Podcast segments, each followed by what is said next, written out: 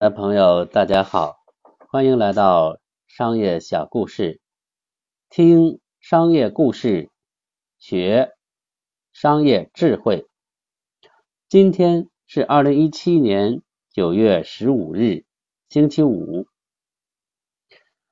上一期和大家分享的卑微的伟大的商业故事有什么感悟呢？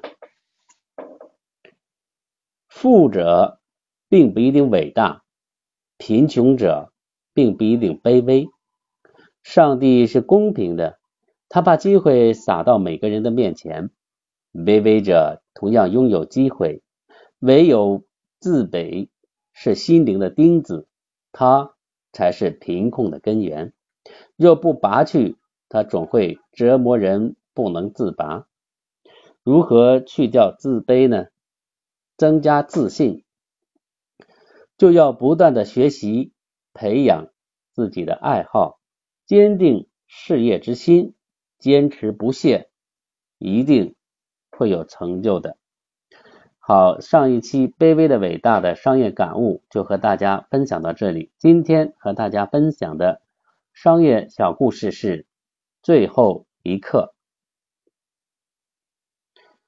一位哲学家带着他的一群学生。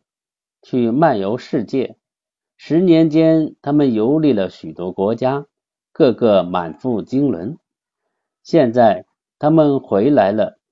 进城之前，哲学家在郊外的一片长满荒草的旷野地上坐了下来。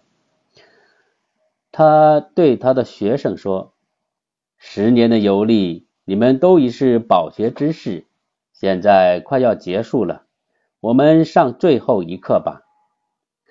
哲学家说：“旷野里长满杂草，现在我想知道是如何除掉这些杂草。”学生们非常惊愕，他们都没有想到，一直在探讨人生奥秘的哲学家，最后一刻问的情况是这么简单的一个问题。好，今天的商业小故事就和大家分享到这里。哲学家的学生会用什么样的办法去除杂草呢？下一期和大家分享。